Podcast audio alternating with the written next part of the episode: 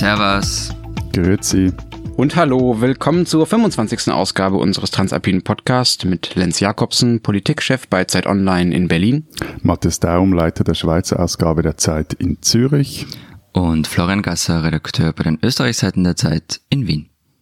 Wir wollen diese Woche mit einem Thema weitermachen, bei dem wir das Gefühl hatten, wir haben letzte Woche noch nicht ganz abgeschlossen, nämlich mit der Frage, wer wählt denn eigentlich die rechtspopulistischen oder nationalkonservativen oder wie auch immer man diese Parteien nennen will, also die SVP, die FPÖ oder die AfD in unseren Ländern und was sind das so für Parteien? Und das zweite Thema ist Dienstpflicht respektive Wehrpflicht. Sollen eigentlich junge Männer und junge Frauen dazu gezwungen werden, Dienst zu machen für die Gesellschaft oder für das Militär oder für beides.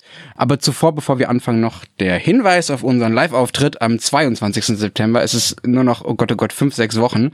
Wir wissen immer noch nicht, was wir tun, aber Sie können sich immer noch anmelden und zwar unter www.freunde.zeit.de slash Tag der Zeit. Sie müssen dafür allerdings Abonnent der Zeit sein, was ein super Grund ist, Abonnent zu werden. So. Und dazu habe ich gleich noch einen Hinweis. Ja. Und zwar, das erklärt auch, wieso dass es bei mir halt wie in einer Kathedrale. Wir sind mit unserem Schweizer Büro umgezogen und eröffnen das am 30. August auch exklusiv für unsere Abonnenten, unsere Leser. Also auch hier gilt, melden Sie sich an unter www.freunde.zeit.de.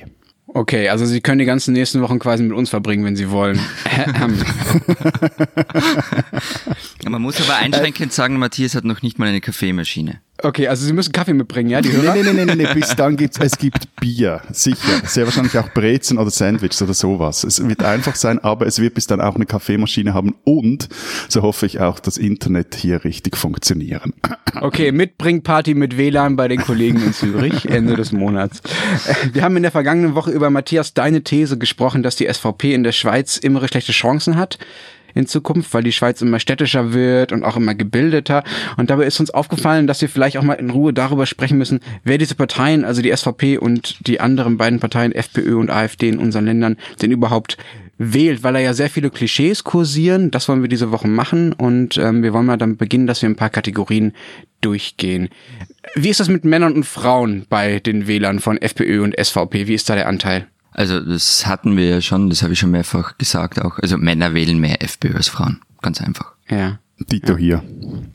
Ja, bei uns auch, ja. Also 16% Anteil bei den Männern, 9% Anteil bei den Frauen sind es bei uns. Und wie gebildet sind die Wähler? Stimmt das Klischee, dass äh, die Wähler dieser Parteien eher so ein bisschen ungebildeter sind? Also formal ungebildet ist, sollte man vielleicht dazu sagen. Und also das, Ja. das ist wahr. Also im Schnitt ist der FPÖ-Wähler formal niedriger gebildet. Hängt auch damit zusammen, dass die FPÖ die neue Arbeiterpartei ist. Äh, auch hier, ich zitiere hier mal aus dieser Nachwahlstudie Select, die ich auch für meinen Text ähm, gebraucht habe. SVP ist übervertreten bei jenen, die nur die obligatorische Schulbildung besitzen und vor allem bei jenen, die eine Berufslehre absolviert haben und bei jenen mit höherer Schulbildung ist sie deutlich untervertreten. Hm, Okay.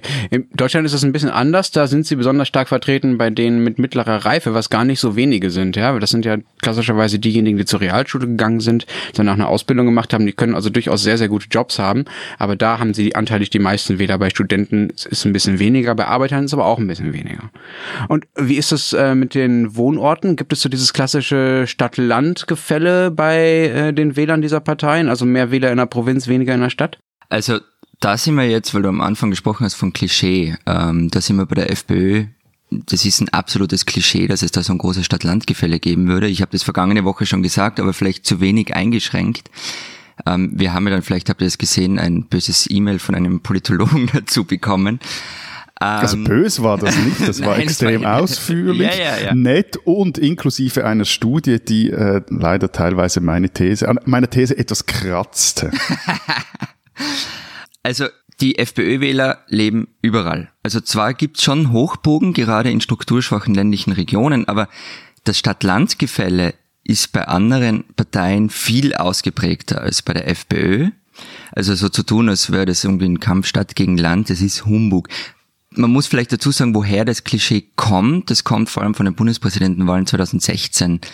ähm, da, wenn man da auf die Österreich-Karte geschaut hat, hat es wirklich so ausgesehen, als gäbe es da massive Stadt-Land-Gefälle. Hm, das hat sich aber mittlerweile geändert oder waren einfach die Das hat sich Karten nicht geändert, damals? aber das war halt eine Wahl zwischen zwei Kandidaten. Und wenn du irgendwie 50 Prozent plus eine Stimme hast, dann ist dieser Bezirk blau eingefärbt. Hm, Okay, also das hat sozusagen polarisiert, die Karte, Genau. ja. In Deutschland ist es auch nicht ganz so krass, wie immer behauptet wird. Es, ist, es gibt eine Stadt, in der die AfD die wenigsten Wähler bekommen hat tatsächlich. Das ist Münster. Da haben sie bei der letzten Bundestagswahl nur 4,9 Prozent gehabt. Also da, wo der Und es beste Tatort herkommt. Also ich denke, da gibt es einen Oh Gott. Zusammenhang. Du guckst diesen Tatort noch. Wir müssen, wir müssen auch mal über Tatort reden eigentlich. Das- Es ist so schrecklich. Ich habe das bis vor zwei Jahren immer geguckt und mittlerweile ertrage ich es gar nicht mehr und ich weiß gar nicht so genau, woran das liegt. Ähm, es ist aber, und es ist auch ein Landkreis, in dem die AfD am meisten Stimmen bekommen hat bei der letzten Bundestagswahl, nämlich in der sächsischen Schweiz. Da haben sie, sagen und schreibe, 35 Prozent bekommen. Aber es gibt auch Städte, in denen die AfD sehr viele Stimmen bekommen hat. Also in Pforzheim zum Beispiel. Auch in Berlin waren sie, äh, ich glaube, zweistellig sogar bei der letzten Bundestagswahl. Ähm, und das ist so ein bisschen ähnlich wie das, was du gerade bei den Karten beschrieben hast, äh, Florian, dass da diese, wenn man die Städte als nur als Städte als Gesamtheit nimmt, dann versteuert das so ein bisschen, dass es innerhalb von Städten ja sehr, sehr unterschiedliches Wählerverhalten gibt. Ne? Also in manchen Regionen wird sehr stark AfD gewählt, in anderen nicht. Und in den Ruhrgebietsstädten zum Beispiel ist die AfD auch sehr stark, was darauf hindeutet, dass es vielleicht eher was mit, ja, mit sozialen Komponenten zu tun hat, die dazu führen, was man so wählt. Lass uns Ja, doch zum Abschluss, ja? Was man in der Schweiz sieht, was sehr wahrscheinlich auch noch etwas anders ist wie bei euch, ist so ein sprachregionaler Unterschied, was die Stärke der SVP betrifft. Also dass die in, bei den letzten nationalen Wahlen 2015 war sie in 16 Kantonen stärkste Partei und ähm, ausgenommen das zweisprachige Freiburg sind das allesamt Deutschschweizer Kantone. In der Westschweiz ist sie unterdurchschnittlich gelitten. Spezialfall in Genf, dort hat es halt auch eine, die haben eine eigene Rechts- oder, ja, ich weiß nicht, ob die rechtspopulistische, aber sicher eine populistische Bewegung.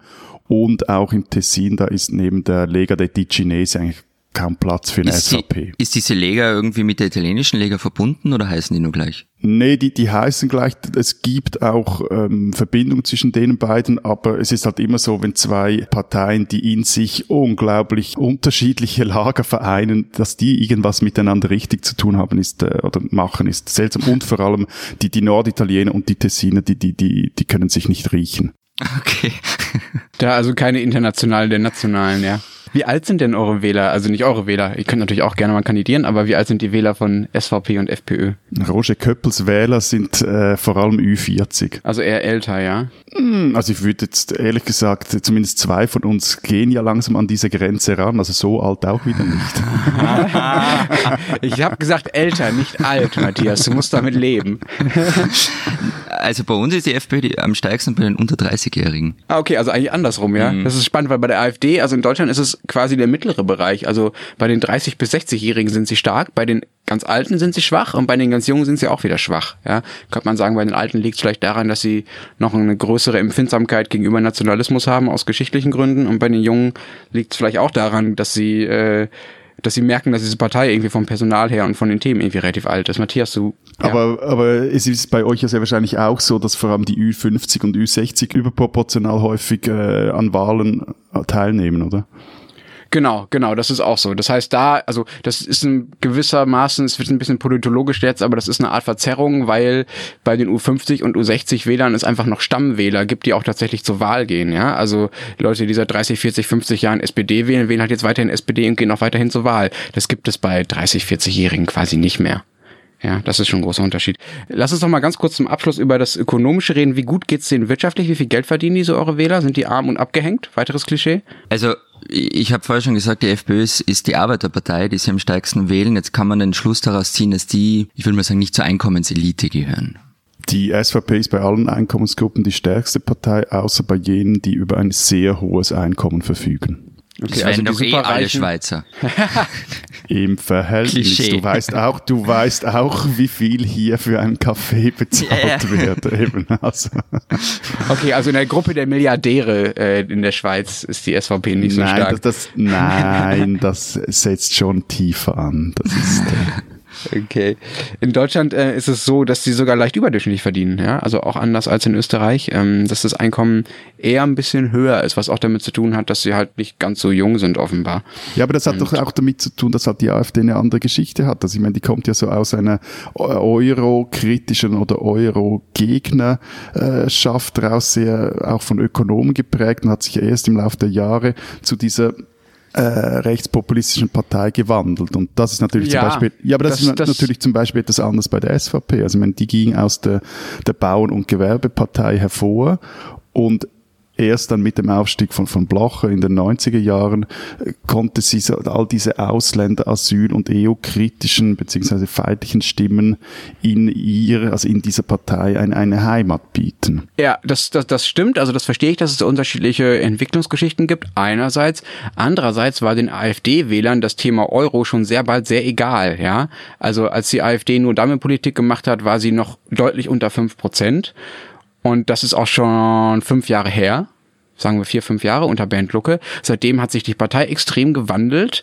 Und die Wählerschaft hat sich verdreifacht. Und es gibt auch aus der Frühzeit, also nicht aus den ersten Monaten, aber schon aus den ersten ein, zwei Jahren, Studien, bei denen klar war, okay, die Leute wählen die AfD nicht, weil sie ökonomisch eine besonders äh, liberale Politik haben wollen, sondern die wählen die AfD, weil die bestimmte Ressentiments bedient, könnte man, äh, könnte man böse sagen, ja. Also, und das haben, haben sich die, die AfD-Politiker ja auch zunutze gemacht. Deshalb haben sie ja ihre Strategie auch geändert. Also, es ist nicht so, dass die AfD-Wähler von Menschen gewählt wird, die halt viel Geld haben und die Geld beschützt wissen wollen. So, das ist, das ist ein bisschen einfach. Aber vielleicht ist es eh so, dass diese ganz harten Kategorien, die ich euch jetzt hier hab durchrasseln lassen, gar nicht so ganz gut sind, um zu erklären, was denn so der typische Wähler von SVP und FPÖ und AfD ist. Ihr habt ja beide mit denen natürlich viel zu tun in euren Ländern, also journalistisch und bestimmt auch privat. Was ist denn so aus eurer Sicht der typische Wähler dieser Parteien? Also ich habe guten Bekannten, ähm, der seit vielen Jahren FPÖ wählt und mit dem ich mich da ab und an dazu austausche. Er ist ein klassischer Arbeiter und er erklärt mir das so, ÖVP und SPÖ stehen für ihn für, äh, für ein verkommenes System, für ein verkrustetes System. Und die Sozialdemokraten tun dazu nicht einmal mehr so, als seien sie für Leute wie ihn da. Grüne und Liberale kann er nicht wählen aus seiner Sicht, das sind Akademikerparteien für die Oberschicht und dann bleibe halt auch nichts mehr übrig. Wenn ich ihn dann frage, hey, was, was tut die FPÖ für dich? Was erwartet er von ihr? Dann sagt er ganz locker gar nichts. Also das weiß er auch. Vielleicht tut sie dann sogar Dinge, die, die seinen Interessen zuwiderlaufen. Das könne schon auch passieren. Das sei ihm aber egal. Weil auch sonst niemand seinem Gefühl nach etwas für ihn täte. Aber er wolle, dass sich dieses für ihn völlig festgefahrene, verkrustete System in Österreich, also SP und ÖVP haben das Land ja nach dem Zweiten Weltkrieg untereinander aufgeteilt, das soll sich verändern und dafür stehe die, die FPÖ. In, meine These ist, der könnte in Deutschland durchaus auch die Linke wählen, aber die Option gibt's halt in Österreich nicht. Wie, wie, wieso wählt er nicht die Neos? Oberschichtenpartei, Akademikerpartei. Neos sind diese jungen Liberalen. Das sind die Liberalen, ja? genau. Ja, ja, Also die ja, stehen für okay. ihn für eine, für eine ähm, Einkommenselite, für eine Oberschicht, ähm, Aber Modernisierungsgewinne. Florian, aber wenn das stimmt, was du sagst, dann ist doch letztlich völlig egal, was die, äh, was die Parteien so machen. Naja, Was die Österreich, in anbieten. Österreich vermutlich schon. Also ich, ich glaube, ich musste jetzt mal ein bisschen den Partycrasher machen, was wir da so gesprochen haben vor. Das, wie du sagst, Lenze, sind so, so demografische Merkmale, die wir da aufzählen von rechtspopulistischen Parteien oder von rechtspopulistischen Wählern. Und ja, das ist schon auch wichtig, aber es erzeugt halt einen falschen Blick ja auch. Also nach unserer Aufzählung zum Beispiel unterscheiden sich SVP-Wähler und FPÖ-Wähler ziemlich stark. Aber wenn wir dann vielleicht eher Einstellungen zu verschiedenen Themen abfragen, dann glaube ich, werden sie sich recht ähnlich. Also etwa, wie stehe ich zur EU? Wie stehe ich zur Einwanderung, zur Emanzipation und Gleichberechtigung, zum Staat überhaupt? Also dieses Stehen zum Staat wäre jetzt bei meinen Bekannten zum Beispiel so eine Frage. Also eine gut verdienende Akademikerin, die die EU ablehnt und gegen Einwanderung ist, wird vermutlich eher die FPÖ wählen als ein Langzeitarbeitsloser, der die EU einfach leiwand findet. Ja klar, äh, nur weil du jetzt gerade die Inhalte ansprichst, ich glaube aber trotzdem, dass, sich, dass es da einen Unterschied gibt, und zwar zwei wichtige Unterschiede zwischen der SVP und der FPÖ und auch der AfD. Also das eine ist die, die Wirtschaftspolitik. Klar, die SVP will nichts von der EU wissen, beäugt die UN äußerst skeptisch und ebenso sämtliche andere irgendwie gearteten supranationalen Organisationen. Aber gleichzeitig, und das ist wichtig, das geht auch außerhalb, also innerhalb der Schweiz auch teilweise vergessen und vor allem auch außerhalb der Schweiz, sie will, dass das Land durch und durch globalisiert wird. Einzige Ausnahme ist da die Landwirtschaft. Das heißt konkret, sie will, dass die Schweiz mit unzähligen bilateralen Handelsabkommen, Betonung auf Handel, weltweit vernetzt wird. Blocher selber wurde ja auch durch die Globalisierung zum Milliardär. Und das zweite ist die Beziehung zu Deutschland. Das finde ich auch noch ein, ein wichtiger Punkt Es gibt zwar einen äh, SVP-Politiker, der eine Reichskriegsflagge in seinem Keller hängen hatte. Ich weiß nicht, ob die dort noch immer hebt. Also zum einen war der Typ Walliser, das erklärt vieles, und zum anderen galt, galt er mit seiner Meinung auch innerhalb der Partei als Outlaw. Also all dieses Burschenschaftergedöns oder dieses Gauland Großdeutschland denken, das ist in der SVP nicht salonfähig. Ey, come on, Matthias, hast du irgendeinen NLP-Einsteigerkurs gemacht und mir da jetzt irgendwas, damit du einfach recht behältst am Ende? Framing, also, ihr ja, habt doch das erfunden. Wirklich. Ich habe beide Themen nicht erwähnt und jetzt jubelst du mir sie unter. Also ja, mag schon sein, dass es Unterschiede gibt, aber also bei der Wirtschaftspolitik hast du auch ganz sicher recht. Das mit dem Deutschnationalen, es ist wieder was anderes. Ja, das ähm, Deutschnationale kann die AfD ja super, ne? Genau, und ähm, das kann die FPÖ auch gut, aber die Deutschtümelei ist, behaupte ich jetzt mal, unter FPÖ-Wählern nicht mehrheitsfähig. Nein, okay. Ich glaube, unter AfD-Wählern ist sie, also ich lehne mich hier weit aus dem Fenster, aber ich bin mir ziemlich sicher, dass das mehrheitsfähig ist, wenn man damit jetzt nicht tatsächliche Nazi-Vergleiche evoziert, sondern halt eine gewisse, ja, ein, ein gewisses völkisches Denken zu sagen. Die Deutschen, den, den, die müssen ein bisschen mehr kriegen als wobei, die anderen, die erst kommen. Ja, wobei ja. Deutschtümelei in Deutschland was anderes ist wie in Österreich. Genau, das ist nochmal, ist ja. noch sensibler. Und es ist auch, ist auch krass, ich habe das ja vorhin schon gesagt, dass ähm, die AfD sich da so drauf eingelassen hat. Sie hätte auch einen ganz anderen Weg gehen können. Ne? Die hätte auch einen Weg einer eurokritischen, äh, wirtschaftsliberalen Wohlstandspartei gehen können, so eine Art rechte FDP. So, das hat sie halt nicht gemacht, sondern hat sich halt, hat halt gründlich alles angezapft und jetzt ist sie so eine nationale Fürsorgepartei geworden. Ist jetzt für mehr Rente zum Beispiel, hat nichts mehr gegen den Mindestlohn. So, das ist, ist schon schon krass, was sie für einen Weg hinter sich hat. So und wie sie die, aber weil die Wähler das wollten, ne, weil sie gemerkt haben, dass sie dadurch mehr, mehr Stimmen kriegen. Ist ja eine sehr angenehme Vorstellung, dass in Deutschland nun eine gleichzeitig nationale und soziale Partei wieder im Parlament sitzt. Diesen Österreicher sollten Sie kennen. Wolfgang Ambros ist einer dieser Sänger, die eigentlich immer schon da waren. Zu seinen Liedern wurde bereits in den 70ern geschunkelt und irgendwie hat das auch nie aufgehört. Er verkauft sing mal eins. Sing mal, Nein. sing mal, sing mal. Nein. Er verkauft nach wie vor Hallen aus, aber eigentlich interessiert es keinen mehr so wirklich, was er macht. Viele unter 30-Jährige, wie meine Schwester, die habe ich gefragt, kannten zwar den Namen, wussten bis vor ein paar Tagen aber nicht, wer das denn sei. Das hat sich nun geändert. In einem Interview mit der Süddeutschen Zeitung teilte Ambros gegen die Regierung und vor allem die Freiheitlichen aus, und zwar richtig deftig. Er sprach unter anderem von braunen Haufen in der FPÖ. Die Gegenwehr kam prompt, sie war nicht weniger deftig, die Freiheitlichen polterten gegen Ambros. Und was dann passiert ist, konnte keiner ahnen. Auf Twitter begannen sich Leute abzusprechen, die Ambros zurück in die Charts bringen wollten. Und es hat geklappt. Auf iTunes steht der Hütten-Gaudi-Song Skifahren auf Platz 1 der Single-Charts. Weitere Titel folgen Sie können es jetzt nicht sehen, aber Matthias tanzt nahezu in seinem hallenartigen Riesenbüro. Ähm, kennst du das Lied, Matthias? Also kennt man also das bei euch? Ja, ja, also zumindest den Refrain. Okay. Und in den Albumcharts ist er übrigens auch auf Platz 1 mit irgendeiner alten Platte. Ähm, alles etwas gaga, das mag schon sein, aber die Lehre daraus, wer einen österreichischen Nationalhelden anpatzt, sollte auf Gegenwehr gefasst sein. Auch dann, wenn man eine nationale Partei ist. Wolfgang Amos ist ein Österreicher, den man ruhig kennen kann. Mein persönlicher Anspieltipp ist übrigens ähm, Watzmann, der Berg ruft aus dem Jahr 1974.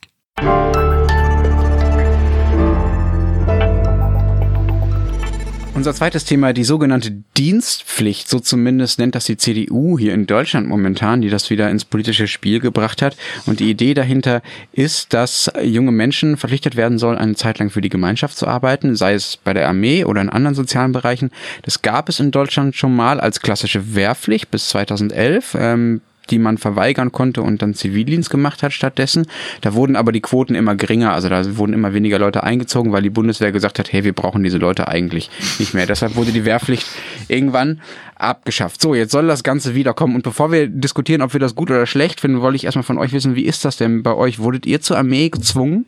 Also es gibt Wehrpflicht und wenn ich Soldat werden möchte, macht Zivildienst sie, sie, bei uns ähnlich, also es, es, gibt die Wehrpflicht und wer das nicht möchte, der kann Zivildienst machen, der anderthalb Mal so lang dauert wie der militärische Dienst.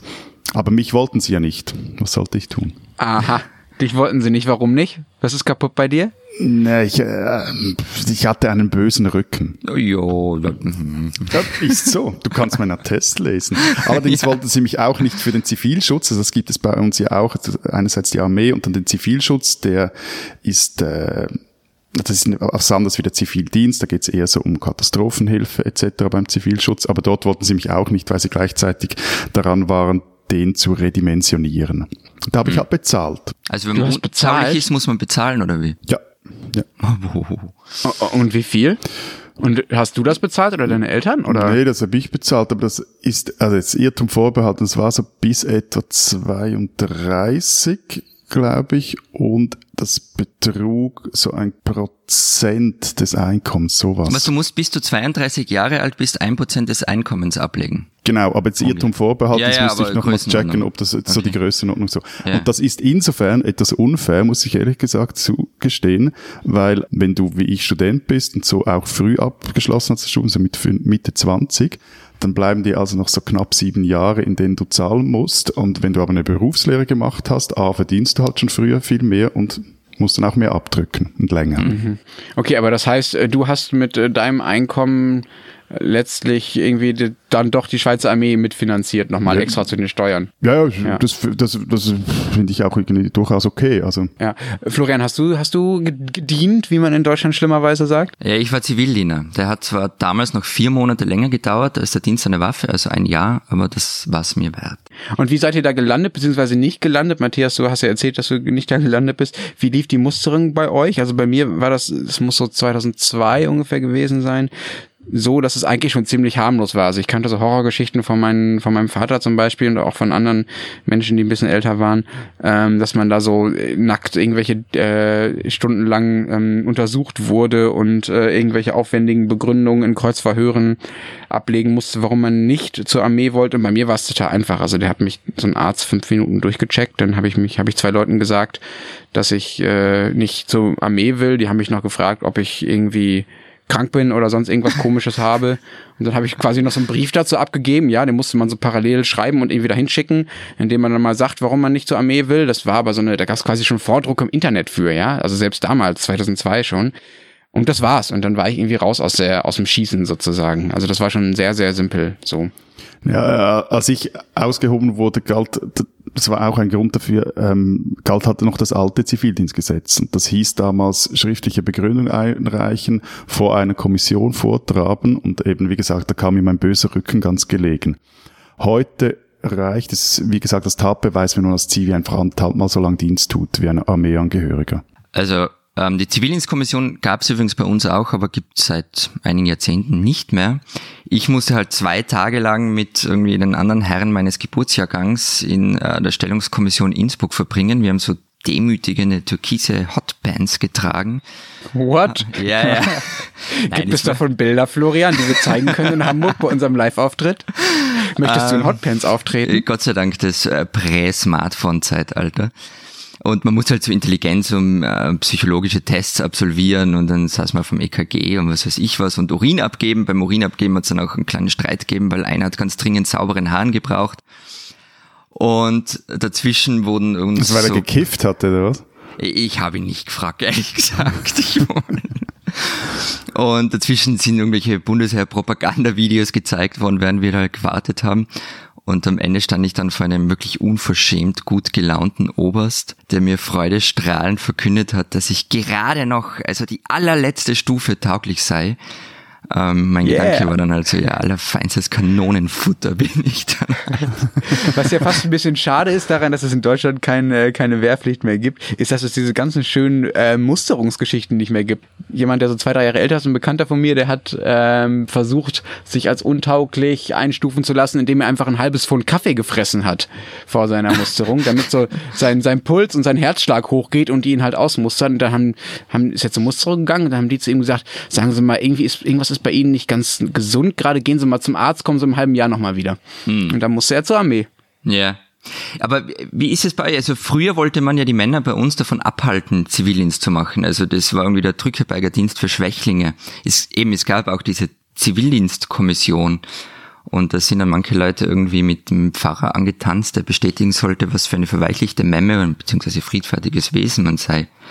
Aber egal, also ich bei dieser ganzen deutschen Diskussion finde ich halt immer, oder überall bei Wehrpflichtsdiskussionen, dass man da immer den Zivildienst heranzieht als Argument. Also ich finde so, ist das, also ja. ja, also ich ich bin ja, also wir haben ja, wir sind ja der unterschiedlicher Meinung, Florian. Ich habe zwei sehr sehr sehr sehr gute Argumente, wie ich finde, ja. für diese Dienstpflicht, die da gerade von CDU-Seite diskutiert wird. Das eine ist wirklich ein historisches. Ich finde es schon gut zu überlegen, dass man eine Armee hat, die Teil der Bevölkerung, Teil des Volkes ist, die daran irgendwie verankert ist und die nicht um es mal so klar zu sagen, aus Söldnern besteht. Ich will damit gar nicht den jetzigen Bundeswehrsoldaten absprechen, dass sie irgendwie demokratisch sind oder Teile, Teil des deutschen Volkes sind. Das sind sie natürlich auch. Aber ich finde die Idee zu sagen, dass ein großer Teil der Bevölkerung diesen Apparat, der irgendwie im Zweifelsfall das Land verteidigen soll, mal von innen gesehen hat, ähm, gar nicht so blöd. Und ich finde es auch nicht so blöd, ähm, dass damit sich dieser Apparat nicht wegentwickeln kann von dem, äh, was so im Land los ist, so dass da kein Staat im Staat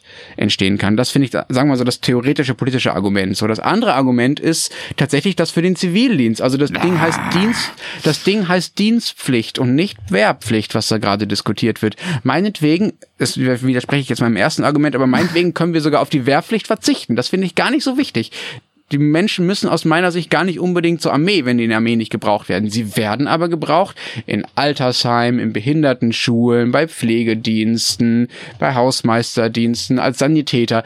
Ja, das sind alles Dinge, die auch andere von anderen Menschen zu besser, zu besseren Bezahlungen gemacht werden könnten. Aber, und das ist das entscheidende Argument, ich glaube, dass die jungen Leute selbst das auch brauchen. Und ich weiß, das hat was Paternalistisches, aber es gibt bei mir in der Redaktion eine Kollegin. Die jungen Leute ja, brauchen die hat, es. Lasst mich mal ausreden, bevor ihr mich hier irgendwie in die alte du Säcke hier eine, eine, eine, Ich bin übrigens der Jüngste von uns. Ich habe eine Kollegin hier in der Redaktion, die ist noch jünger als ich und die sagt, Mist, ich wäre vor zehn Jahren total gerne dazu gezwungen worden, das zu machen, weil alle äh, Menschen, die ich kenne, die das gemacht haben, für die war das total wertvoll. Und ja, es gibt ein Zwangsarbeitsverbot, das ist mir alles klar, aber andererseits, man zwingt junge Leute auch in die Schule. Warum soll man das nicht einfach verlängern und sagen, hey, ihr macht Schule und dann als so eine Art verlängertes Praktikum in der Gesellschaft danach macht ihr halt noch ein bisschen Zivildienst. So warum nicht? Ich glaube, dass alle davon profitieren würden. Herr, Herr Lenz, Spin-Doktor für die allgemeine Dienstpflicht in Deutschland. Dürfen Österreich und die Schweiz auch noch kurz was was dazu sagen. Zum ersten ja. Punkt. Danke. Zum, nein, also zum, zum Punkt mit der Wehrpflicht oder was, was äh, noch bei Profiarmee, da, dort waren wir ja noch stehen geblieben. Also da bin ich ganz bei dir, Lenz. Ich finde das auch grundsätzlich problematisch, wenn am Schluss nur noch die Dienst an der Waffe tun, die sich für diese Aufgabe begeistern lassen und sich dafür auch noch bezahlen lassen. Aber die andere Frage ist, und da bin ich dann eher bei dir, Florian, äh, braucht es wirklich alle stellungspflichtigen jungen Männer, um die Schweizer Armee oder eure beiden Bundeswehren zu bemannen. Und da glaube ich einfach, dem ist nicht mehr so. Und hier noch kurz eine, Seitenbemerkung, was halt in der Schweizer Zeit passiert. Man erlebt so quasi einen Backlash. Man will nämlich den jungen Männern, die keinen Militärs- und Zivildienst leisten wollen, diesen mehr und mehr vergällen. Also, dass man eben nicht mehr als Tatbeweis jetzt nur noch dieses anderthalb Mal so lang Dienst leisten, man will da wieder zurückgehen. Und das finde ich, finde ich absurd. Die Armee weiß teilweise gar nicht, wohin mit so vielen Männern. Also, ich, dass ihr dieses Wort Profi-Armee irgendwie immer in den Mund nehmt und, und so despektierlich sagt, klar braucht's eine Profi-Armee. Also die Zeiten der napoleonischen Linieninfanterie sind einfach vorbei. Also wie Sagt der Mann, der als Kanonenfutter eingestuft wurde, das verstehe ich natürlich. Nein, aber ich meine, schaut euch an, für was werden Streitkräfte eines Landes benutzt? Also da, da braucht schon Leute, die mehr als sechs Wochen Grundausbildung haben. Also ja, ich finde, es braucht eine, eine Armee von mit professionell ausgebildeten Soldaten. Und das Argument mit Zivildienst, ja, man kann gesondert über eine Dienstpflicht meinetwegen reden, wobei das einfach menschenrechtlich nicht möglich ist. Ähm, Artikel 4 Absatz 3 Europäische Menschenrechtskonvention, ausgenommen vom Zwangsarbeitsverbot, sind lediglich der Militärdienst sowie der zivile Ersatzdienst aus so, Gewissensgründen. Genau, es ist ein Ersatzdienst. Und ich bin im, im, im zweiten Argument von Lenzer bin ich irgendwie zerrissen. Ich würde total gerne über ihn herfallen und ihn zerfetzen jetzt, aber wenn ich da irgendwie länger drüber nachdenke, ich kann zumindest im Gedanken schon was abgewinnen. Also diese Idee, ein Jahr lang oder acht Monate oder wie lange auch immer in eine völlig andere Welt einzutauchen, das hat schon was. Also ich kenne viele Leute, die im Zivildienst ihre Berufung gefunden haben und etwa Altenpfleger wurden, habe ich einige Freunde. Ich habe dann zum Beispiel auch eine Zeit lang noch weiter in der Betreuung von Menschen mit Behinderung gearbeitet. Viele Ex-Zivis äh, bleiben Sanitäter im Nachhinein. Ich, Gut, also ja. ich übernehme hier die Rolle, die mir als Schweizer ja zusteht, dass ich mich jetzt wie Winkelried in die Lenzschen Hellebarden oder Spieße reinwerfe. Also, ich, Entschuldigung, aber dieses Argument ist völlig absurd. Nun soll also der Staat auch noch dafür sorgen, also das Argument, das Beispiel, das du, Lenz, vorher genannt hast, soll der Staat auch dafür sorgen, dass sich Akademiker nicht für eine stromlinienförmige Karriere entscheiden, auch mal etwas von der Welt außerhalb ihrer Bubble sehen. Also, das finde ich, das kann sich doch jeder freiwillig oder selber organisieren, so ein freiwilligen Jahr, wenn er Na. ist. Ich habe selber auch, doch, kann er, habe ich auch mal selber vier Monate lang in Brasilien in einem Entwicklungshilfeprojekt gearbeitet, in dieser Zeit, in der ich eigentlich in der Armee hätte sein sollen, wenn ich keinen bösen Rücken gehabt habe. Und interessant finde ich, nach, nach dieser Forderung nach der allgemeinen Dienstpflicht, die gibt's ja auch immer wieder in der Schweiz. Spannend ist, dass sie hier auch immer wieder von liberaler Seite her kommt ganz konkret vom Think Tank Avenir Suisse allgemeine Dienstpflicht für Männer, Frauen und Ausländer fordern die immer wieder mal. Das Argument dafür ist, dass das Milizsystem, und hier gehört in der Schweiz hat mehr als die Armee dazu, da gehören auch die Milizämter in der Politik dazu, also Gemeinderäte, Gemeindeparlamente etc. Bis auf nationaler Ebene sind bei uns ja die Parlamente eigentlich nicht von Profipolitikern besetzt und da gibt es zu wenige Leute, die sich da melden. Schulpflege, Feuerwehr etc. Also gut. Okay, aber der Treppenwitz der Geschichte ist jetzt ja das Schuld an dieser Abkehr vom Milizsystem. Schuld daran, dass die Mühe haben, genügend Leute zu rekrutieren, ist unter anderem genau diese Marktideologie, die Avenir Suisse und ihre Geldgeber seit Jahren oder Jahrzehnten verbreiten. Also, dass man vor allem auf sich schauen soll, dass man wenig für die Allgemeinheit schauen soll, etc. Und jetzt soll es ausgerechnet der Staat richten, weil sich der Einzelne nicht mehr äh, dafür interessiert, was kann eigentlich ich für den, das Land tun und nicht das Land für mich. Hm. Also ich würde gerne noch mal was zu dem zu deinem Grundargument sagen, Matthias. Also dass es irgendwie alles Zwangsarbeit ist und dass die Leute sich das ja auch freiwillig organisieren können. Ja, das stimmt. Aber mit dem gleichen Argument, wenn man es zu Ende denkt, ja, also wenn man deine Position mal konsequent versteht, kann man auch die Schulpflicht abschaffen, weil das kann man sich auch alles selber organisieren. Ja, warum soll es eine Verpflichtung dafür geben, dass alle die gleichen, nochmals, den gleichen Stand bei Mathe oder bei Englisch oder bei Literaturverständnis oder sowas haben, ja? Mit Entschuldigung, wenn ich hier jetzt etwas bocke, aber nochmals Artikel 4 Absatz 3 der Europäischen Menschenrechtskonvention, ausgenommen von Zwangsarbeit verboten sind lediglich der Militärdienst sowie der zivile Ersatzdienst aus Gewissensgründen. Also du kannst da nicht einfach äh, Bananen mit Äpfeln und Birnen vergleichen. Und naja, grundsätzlich finde ich auch... Ne, vielleicht kannst du Bananen und Äpfel und Birnen kreuzen nutzen, ja?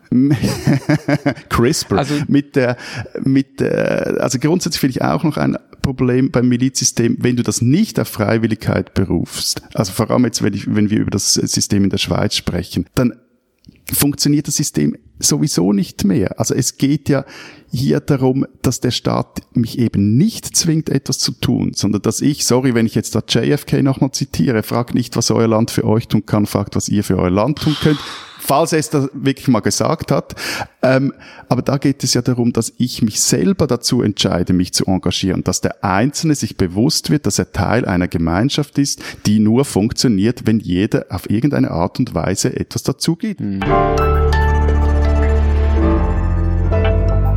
Die spinnen, die Schweizer. Vergangene Woche hatten wir über Tempo 140 auf den Autobahnen gestritten. Und der liebe Matthias hat uns, wie er halt so ist, das lang und breit erklärt, wie absurd so eine Idee in der Schweiz wäre, weil die eidgenössischen Autobahnen sowieso immer verstopft seien. Nun hat der Kollege die Rechnung ohne die junge SVB gemacht, die offensichtlich unseren Podcast hören. Die fordert, schnallen Sie sich an, die Tempolimits auf der Autobahn A6 testweise auf 140 kmh zu erhöhen. Liebe Nachbarn, ihr verösterreichert.